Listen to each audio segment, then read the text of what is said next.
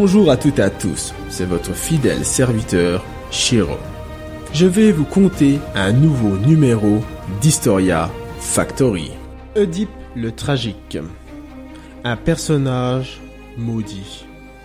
Avant de nous lancer dans cette nouvelle aventure, voici la réponse à la question posée en fin de chronique sur Sénèque. Quels étaient les surnoms de celui-ci? Il en avait trois. Sénèque le philosophe, Sénèque tragique ou Sénèque le jeune, afin de le différencier de son père, Sénèque l'ancien. J'espère que vous avez trouvé la bonne réponse. À présent, rendons-nous dans la mythologie grecque, plus précisément à Thèbes. Aujourd'hui, il fait beau, le ciel est bleu, les oiseaux chantent, une légère brise nous caresse le visage, et nous voyons au loin une muraille se dessiner. L'on aperçoit des bâtiments surélevés, sur une colline, et des toits au pied de la butte. Plus nous nous approchons de cette enceinte, plus nous distinguons un chemin traversant celle-ci pour mener à Thèbes. Encore un pont à franchir et nous arrivons. Or, d'un coup, alors que nous sommes à quelques mètres du passage, une créature au corps de lion, à la figure de femme et aux ailes d'oiseau nous stoppe. C'est le sphinx.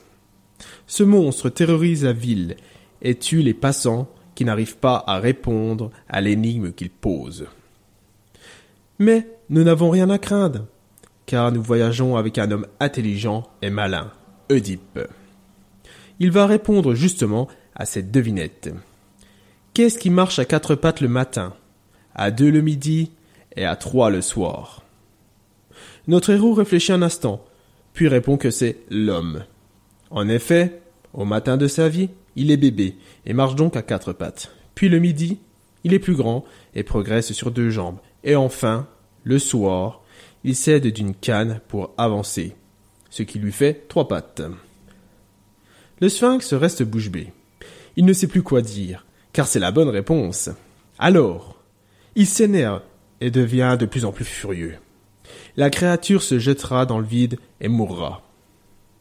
Maintenant, nous pouvons continuer notre chemin et rentrer dans la ville. Plusieurs habitants ont assisté à ce fait, et, telle une traînée de poudre, toute la cité sera bientôt au courant. Les citoyens feront d'Oedipe le roi de la ville et lui donneront la reine en mariage. Celle-ci est veuve, puisque son mari vient de se faire tuer. Les deux amants vivront une vie heureuse, tout du moins temporairement. Faisons un retour en arrière. Oedipus, tel est son nom en grec, né vers 480-490 avant Jésus-Christ en Grèce antique. L'enfant ne restera pas longtemps avec ses parents. Laïus, son père, et Jocaste, sa mère, ordonneront à un serviteur d'abandonner l'enfant sur le mont Citeron. Or, avant de le laisser, il devra avoir les pieds attachés. Ses ascendants ont fait ce choix, puisque quelque temps avant la naissance du garçon, l'oracle de Delphes a prédit au souverain de Thèbes que s'ils avaient un fils, celui-ci tuerait son père et épouserait sa mère. C'est pour cela qu'ils exilèrent leur progéniture. Cependant, le garçon ne restera pas longtemps au sommet de la montagne, puisqu'il sera retrouvé par un berger et confié à un voyageur. L'ermite conduira Oedipe à la cour de Polybe, roi de Corinthe, qu'il élèvera comme son propre fils, sans lui révéler le secret de ses origines. C'est d'ailleurs ce dernier qui lui donnera le nom qu'on lui connaît. Les années passent, et Oedipe profite de sa vie plutôt paisible. En effet, il est le fils bien qu'adoptif du roi, donc il a accès à quelques privilèges que d'autres n'ont pas. Mais un jour, sa vie va basculer, puisqu'un de ses camarades lui dit tout. Il lui avoue qu'il n'est pas le fils du roi Polyde et de sa reine Péribée. Pour Oedipe, c'est un coup dur mais il veut tout de même savoir ses vraies origines, et pour ce faire, il va consulter l'oracle de Delphes, la même qui a annoncé à ses parents que ce dernier tuerait son père et épouserait sa mère. La prophétesse lui parle de la malédiction dont il est victime, et décide de s'éloigner de sa famille afin d'échapper au destin. Oedipe le maudit quitte donc Corinthe sans but précis. Il va voyager longuement, accompagnons-le. Cela fait maintenant plusieurs jours que nous marchons. Nous avons pu trouver de la nourriture et de quoi boire, ainsi que quelques abris archaïques pour y passer la nuit. Sur le chemin, nous avons traversé quelques villages et croisé des personnes, ermites ou non. Jusqu'à présent, nous avons évité les conflits, mais nous allons bientôt croiser un homme avec ses serviteurs qui paraît plutôt louche. Oedipe pense que c'est le chef d'une bande de voleurs. Je ne suis pas d'accord avec lui, mais il ne veut pas prendre de risques. L'homme engage un combat avec eux. Restons à l'écart. Des coups de poing à deux pieds sont donnés par chaque partie. Mais Oedipe est seul face à quatre hommes. Toutefois, après plusieurs minutes, il parvint à les neutraliser, autrement dit, à les tuer. Laissons-le reprendre son souffle avant de continuer notre chemin. Après quelque temps, nous voici arrivés à Thèbes. Oedipe est devenu roi et a épousé la reine.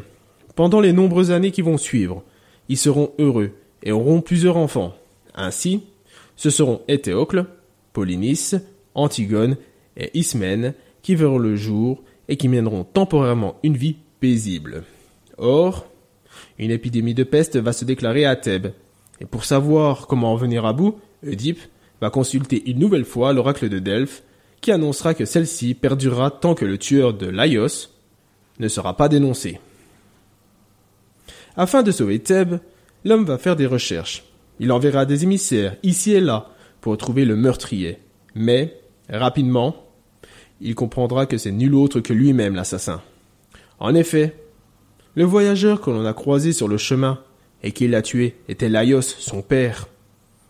Peu de temps après, la reine apprend la nouvelle et met fin à ses jours, puisqu'elle a épousé son fils.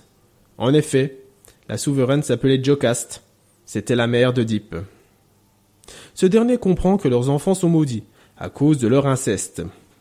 L'homme est totalement désespéré et, comme pour se punir, il se crève les yeux avec la broche de son épouse et donc mère. Il renonce au trône, sera chassé de Thèbes et errera avec Antigone, sa fille, qui lui servira de guide. Après une longue marche, Oedipe et Antigone arrivent à Colonne, un quartier d'Athènes où l'on vénère les Érinies, des divinités persucatrices. C'est ici que l'homme meurt après qu'Apollon, dieu de la musique, du chant, de la beauté masculine et de la lumière solaire, lui promet que sa sépulture resterait un lieu sacré.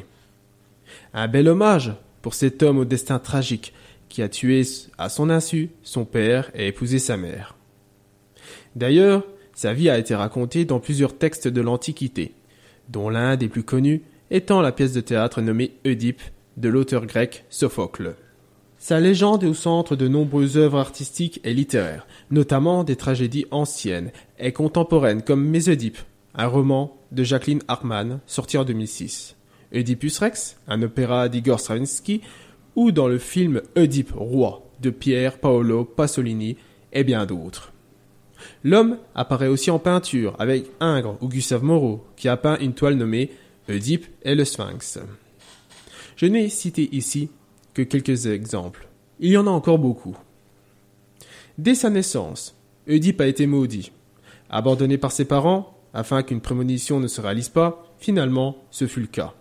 Certes, il y a eu quelques bons moments durant sa vie, mais globalement, c'est une vie dramatique qui s'est dessinée, bien que ce qui est arrivé n'est pas vraiment de sa faute, puisqu'il ne savait pas, au moment de l'affrontement, que c'était son père et que la femme qu'il a épousée était sa mère. Il était trop jeune pour s'en souvenir, il semblerait.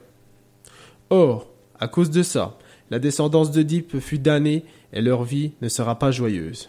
Mais ça, c'est une autre histoire. Nous allons terminer cette chronique sur une question. Nous avons vu que le nom grec d'Oedipe était Oedipus, mais savez-vous ce qu'il signifie? Je vous donnerai la réponse dans la prochaine chronique. Je vous remercie de m'avoir suivi tout au long de cette histoire. Vous pouvez me retrouver sur historiafactory.fr. À bientôt, quel que soit l'endroit ou l'époque.